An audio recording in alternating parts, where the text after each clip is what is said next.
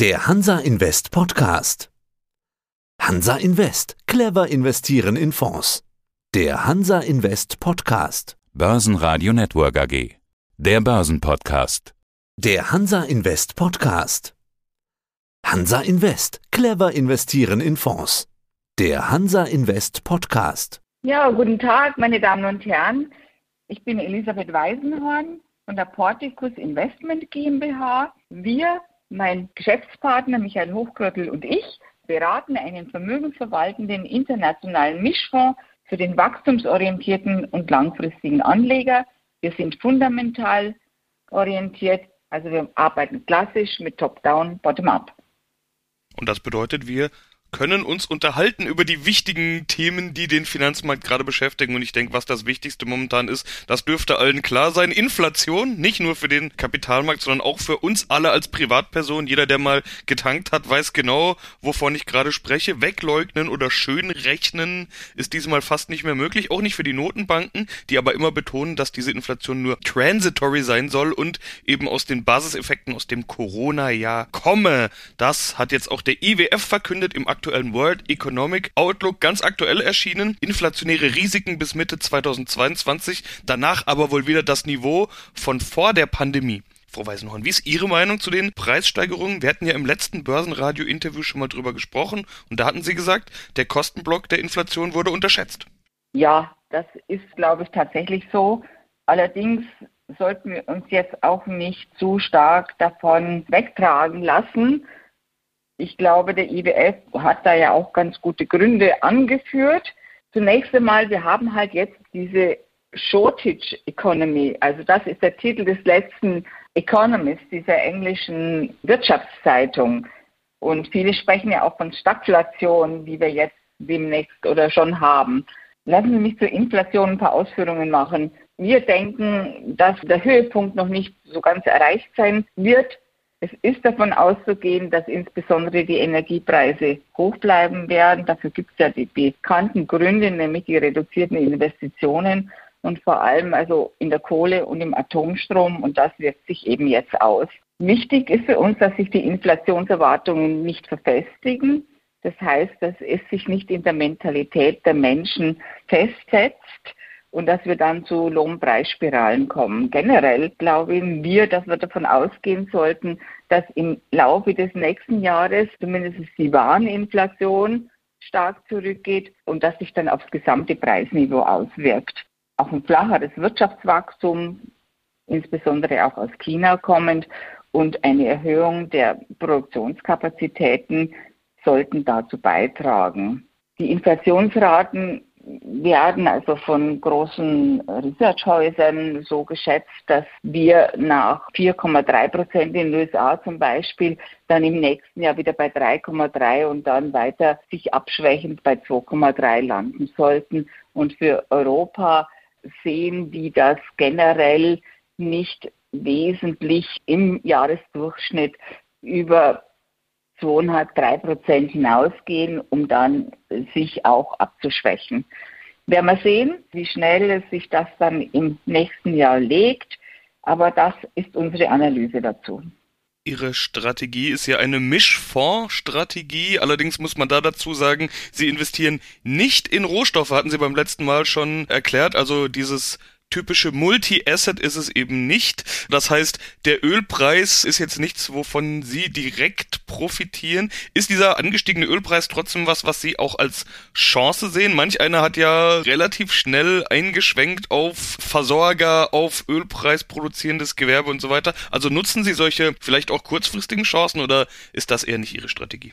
So ganz kurzfristig ist das nicht unbedingt unsere Strategie. Sie haben recht in unserem Mischfondskonzept können wir nicht direkt in Rohstoffe investieren, aber natürlich können wir in, in, die sogenannten Derivate, also in die Aktien, in die Unternehmen investieren. Deswegen muss man sich das jetzt auch noch mal ganz äh, genau überlegen, ob man das auch will. Ich würde vielleicht zunächst auch noch mal ein bisschen darauf eingehen, wie sich denn das Bild an den Börsen entwickelt hat. Was ist denn seit Anfang September passiert? Und da zeigt sich eben, dass wir nun doch eine Korrektur gesehen haben von circa 5 Prozent in den Märkten und bei einzelnen Unternehmen durchaus ein bisschen mehr. Und was ist da eben passiert? Die Risikofaktoren, die sind stärker geworden. Das sind eben diese Supply Chain Effekte, diese Mengen, die nicht kommen und dieser Spike im Energiebereich und dann China, was immer wieder sich wachstumsabschwächend zeigt. Und dann kommt eben dieses Stagnationsthema auf, das wir so nicht kommen sehen. Ja, die Lieferketten, die Shortage Economy, wie Sie es ja gerade zitiert haben. Am Anfang wurde viel über Chipmangel gesprochen. Inzwischen geht es ja um fast alles. Bauteile, Materialien, Baustoffe und, und, und. Ja, die Entwicklung könnte wohl auch eine vorübergehende sein, liegt eventuell auch an eben diesen Corona-Effekten, aber könnte ja kurzfristig oder sogar mittelfristig durchaus Auswirkungen auf die Firmen haben. Also die Kosten der Firmen werden wohl steigen. Nicht alles kann immer sofort weitergegeben werden an den Kunden, an den Verbraucher und damit hätte es dann Auswirkungen auf die Gewinne und vielleicht auch die Dividenden. Und eigentlich sind wir ja alle davon ausgegangen, dass sowohl Gewinne als auch Dividenden vermutlich jetzt erstmal steigen werden. Die Börse Börsen haben das ja auch eingepreist, dass da diese V-förmige oder V-überschießende Bewegung zu sehen sein wird. Wir haben jetzt eine Berichtssaison, die startet. Erwarten Sie denn da Enttäuschungen bezüglich Dividendenaussichten, bezüglich Gewinnaussichten? Ich denke, bezüglich Dividendenaussichten werden wir da noch keine Enttäuschungen sehen. Wir werden eher bei den Gewinnaussichten Revisionen sehen. Wir haben das ja auch schon bei einigen Unternehmen tatsächlich gehabt, dass Profit Warning da war und andererseits kommen andere Unternehmen wieder sehr gut durch, die jetzt nicht so stark an der Wareninflation und an diesen Engpässen hängen. Also insgesamt ein etwas gemischteres Bild. Aber wenn wir eben der Meinung sind, dass sich diese Engpässe mit der Zeit auflösen sollten, dann werden und wollen wir auch da durchblicken und werden die Unternehmen auch hier weiter begleiten. Vielleicht sollten wir kurz auch nochmal auf dieses Thema Stagflation eingehen. Inflation haben wir ja schon besprochen, dass wir eben der Meinung sind, dass wenn es das Wirtschaftswachstum sich ein bisschen abflacht und eine Erhöhung der Kapazitäten kommt, dass sich dann diese Inflationsraten auch wieder legen sollten.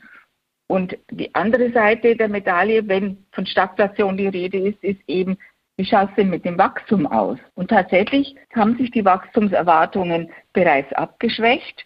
Anfang des Jahres war man ja viel optimistischer, dass wir uns ganz schnell aus dem Thema herausarbeiten. Und man hat also diese ganze Engpass- und inflationäre Situation doch etwas unterschätzt.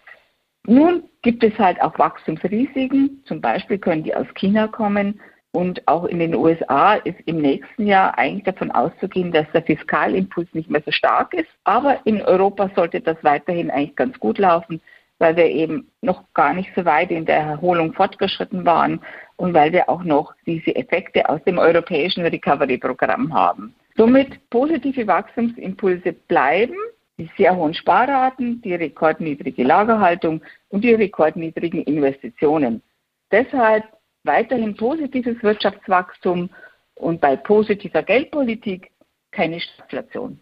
Aber wachsen wir denn auch genug? Das ist die Frage. Es wurde ja vieles eingepresst. Ich hatte es vorhin schon gesagt. Wir haben im vergangenen Jahr nach dem Corona-Schock ja die schnelle Erholung gesehen und dann auch relativ bald wieder Allzeithoch, sowohl in den USA als auch in Deutschland und, und, und, lässt sich ja äh, beliebig weiterführen, diese Liste, weil eben so viel Wachstum eingepreist wurde. Stagflation, haben Sie ja gerade angedeutet, ist was, was sich vielleicht so ein bisschen auch selbst lösen könnte, wenn die Inflation aus starker Nachfrage kommt und die Wirtschaft dann nicht mehr so stark wächst, dann ist eben diese Nachfrage nicht mehr da und damit auch nicht mehr diese starke Inflation, aber dementsprechend dann eben auch nicht mehr starkes Wachstum, sondern eben nur noch Wachstum. Dieses starke habe ich jetzt einfach mal gestrichen. Reicht das der Börse denn? Oder müsste dann da diese Korrektur, von der ja so lange gemurmelt wird im Hintergrund, doch irgendwann mal kommen?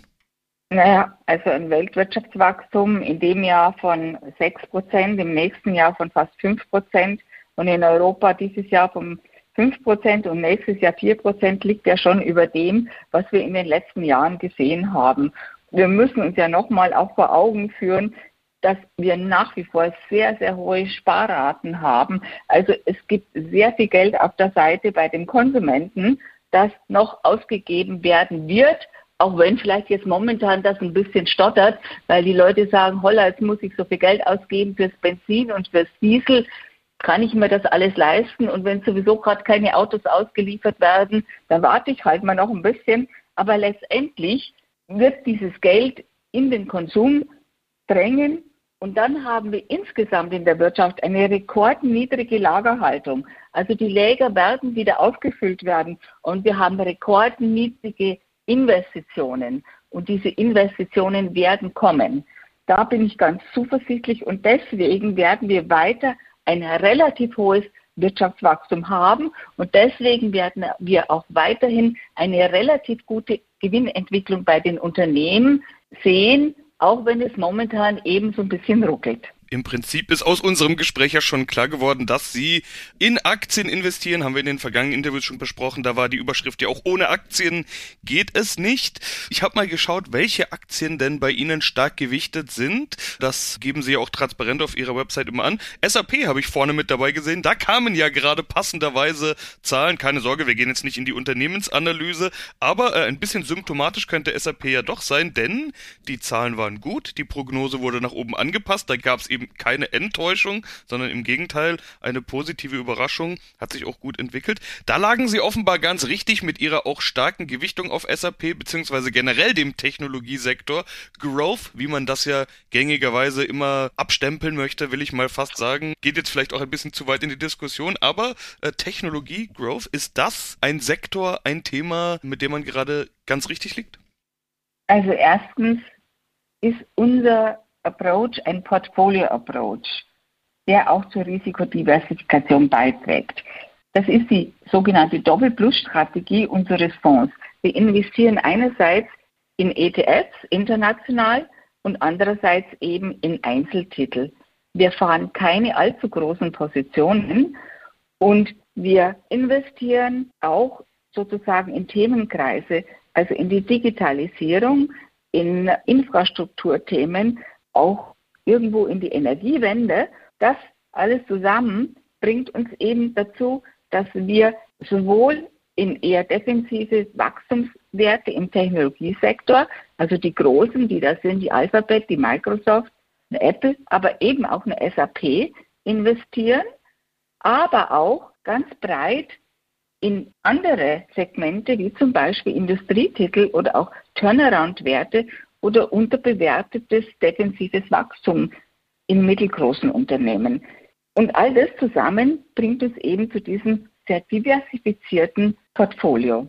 Und die SAP, ja, die hatten ja letztes Jahr stark enttäuscht, wo sie sich neu aufgestellt haben, wo sie gesagt haben, wir müssen auf unsere Kunden hören, wir müssen uns konzentrieren, wir müssen alles mal zusammenfassen.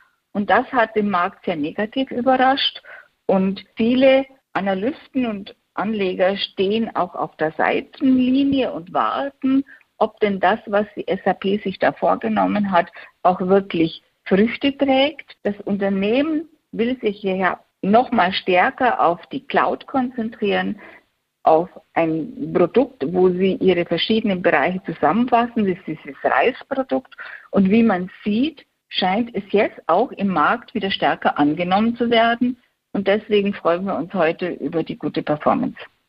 Da lagen Sie richtig. Sie haben jetzt vorhin gesagt, die Risiken sind gestiegen. Wir haben ja einige Risiken, über die gängigerweise auch in den Medien immer wieder gesprochen wird und wurde. Inflation, Chipmangel, Notenbank und so weiter. Das haben wir jetzt ja gerade schon ausführlich besprochen. Ich habe da noch so ein Thema in der Hinterhand, nämlich China, das ja eine ganz wichtige Rolle gespielt hat, auch in der Medienberichterstattung der letzten Wochen. Wir haben nicht mehr ganz so starkes Wachstum in China. Sie haben schon im letzten Interview gesagt, in China stockt das Wachstum so ein bisschen. Hinzu kommen Sorgen um Pleiten im Immobilienmarkt. Stichwort Evergrande schon Vermutungen über das Platzen einer Immobilienblase und eine generelle Unsicherheit über unberechenbare Regulierungen in China. Welche Rolle spielt China in ihrer Strategie? Man muss ja sagen, wo Risiken liegen, da gibt es ja üblicherweise auch Chancen. Ja, also China spielt jetzt bei uns nicht so eine dominante Rolle direkt. Wenn der Markt sehr, sehr gut aussieht, dann können wir über ein ETF schon mal eine kleinere Position wagen aber wir sind da nicht exponiert und wollen das auch in der nächsten Zeit nicht tun. Ja, Die Schätzungen wurden jetzt schon mal wieder ein bisschen reduziert, aber 7,8 Prozent Wachstum ist ja auch noch ordentlich, wenn es von 8,2 auch runtergenommen wird. Es könnte natürlich auch sein, dass da noch weitere Wachstumsschmerzen liegen und dass das noch ein bisschen stärker runterkommt. Man hört jetzt, dass zum Beispiel im September die Immobilienverkäufe sehr stark zurückgegangen sind. Das wird man in der nächsten Zeit sehen. Also per dato ist diese Wachstumsreduktion jetzt noch nicht so stark. China hat natürlich dann indirekte Auswirkungen auf das Weltwirtschaftswachstum und dann natürlich auch auf alle Unternehmen, die dorthin oder die dort produzieren beziehungsweise die dorthin exportieren. Heute hat zum Beispiel eine Louis Vuitton oder gestern Abend haben die berichtet und die haben berichtet, dass sie bisher keine Auswirkungen auf ihr Geschäft sehen. Jetzt sind wir schon beim Thema Chancen. Wo sehen Sie denn die Chancen jetzt? Setzen Sie auf sowas wie Inflationsgewinner? Setzen Sie auf den Energiesektor, den wir vorhin mal angesprochen hatten? Wo sehen Sie die Gelegenheiten? Wir haben ja unser sehr diversifiziertes Portfolio, das aber auch sich an Themen orientiert, wie zum Beispiel der Digitalisierung und auch der Infrastruktur. Und da sind wir eigentlich schon relativ gut positioniert. Auch wenn die Unternehmen jetzt momentan ein bisschen abgestraft werden, die Kurse, weil es halt ein bisschen ruckelt und weil die Kosten gestiegen sind, also die bekannten Probleme. Jetzt gilt es schon zu überlegen, und daran arbeiten wir gerade auch, ob wir für den Fonds, wir sind ja die Berater, ob wir dazu raten sollen, eine Anlage im Energiesektor einzugehen. Ich habe auch gerade so einen Conference Call dazu angehört von der Internationalen Investmentbank, die das Thema sehr schön aufarbeiten und die eben auch sehen, dass der Sprung sehr schwer ist für die Anleger. Will man wirklich nochmal in die fossilen Energien investieren? Passt es dann in nachhaltigere Strategien für die Anlage? Und soll man es denn jetzt auch nochmal machen nach dieser enormen Performance? Der Sektor ist nach wie vor unterrepräsentiert bei vielen Anlegern und handelt immer noch mit einem circa 30-prozentigen Abschlag zum Markt. Oder soll man lieber in die alternativen Energieunternehmen gehen? Die haben zurzeit auch Kosten- und Wachstumsprobleme, weil eben die Materialien nicht nachkommen, weil die Genehmigungen nicht nachkommen. Und wenn sie das nicht haben oder eher nicht haben, dann sind sie auch sehr teuer. Das sind Dinge, die wir uns überlegen. Oder soll man nicht doch lieber auf die Profiteure, also die sozusagen Enabler der Energiewende setzen, der Dekarbonisierung? Das wären dann Unternehmen wie eine Siemens Energy, eine Siemens, eine Lindsay, eine Schneider Electric, NKWs, Bio. Manche davon haben wir ja schon im Portfolio. Studien, zum Beispiel von der UBS, gehen davon aus, dass 120 bis 160 Trillionen Investments nötig sind, um die Welt zu dekarbonisieren. Das ist eine große Aufgabe.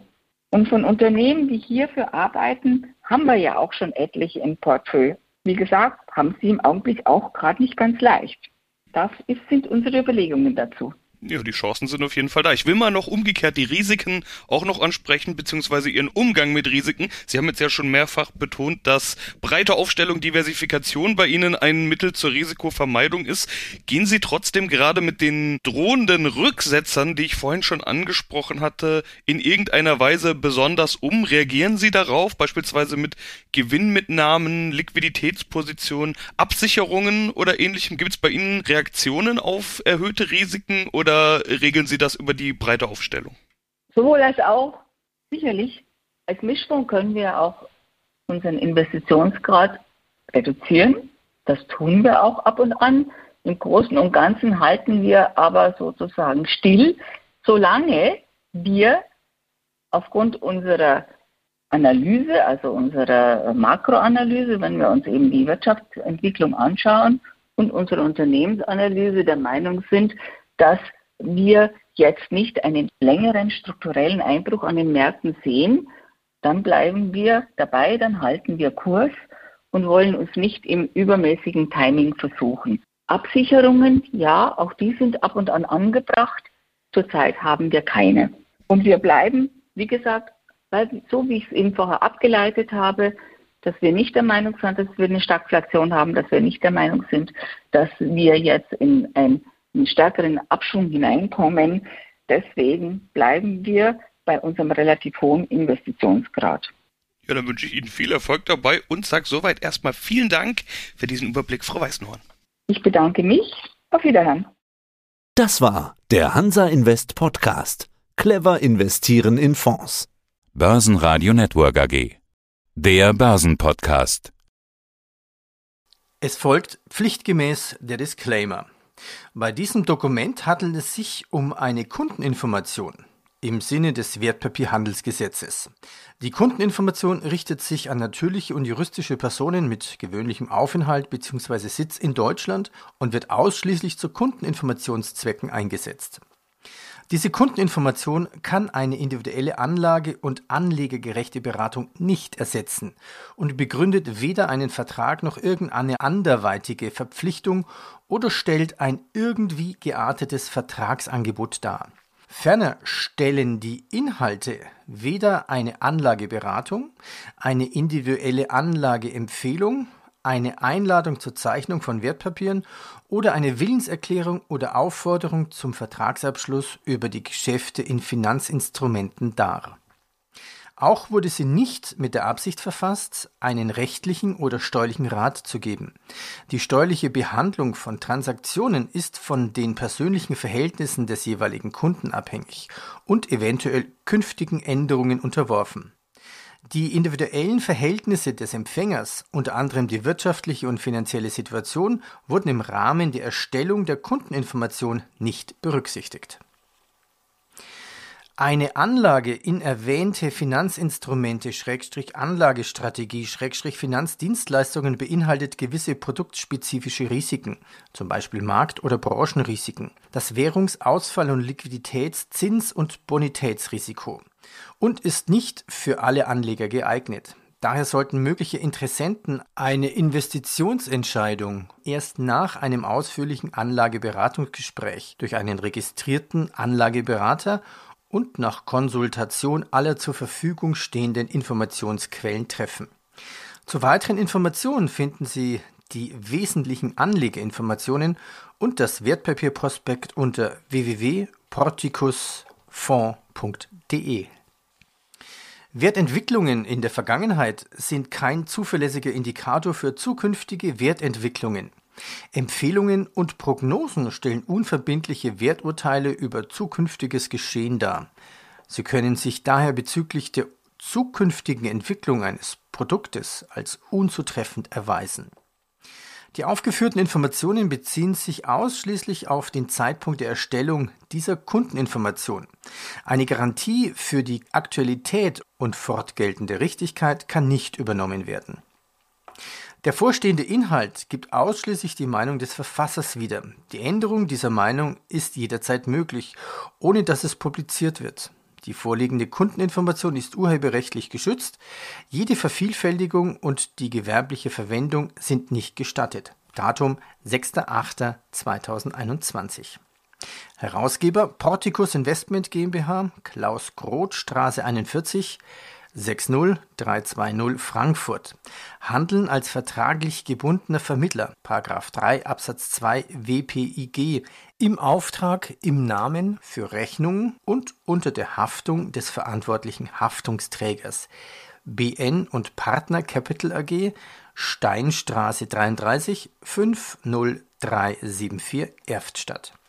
Die BN und Partners Capital AG besitzt die für die Erbringung der Anlageberatung gemäß § 2 Absatz 2 Nr. 4 WPIG und der Anlagevermittlung gemäß § 2 Absatz 2 Nr. 3 WPIG eine entsprechende Erlaubnis der Bundesanstalt für Finanzdienstleistungsaufsicht gemäß § 15 WPIG. Dieses Interview wurde in Auftrag gegeben und bezahlt das war der Hansa Invest Podcast. Clever investieren in Fonds.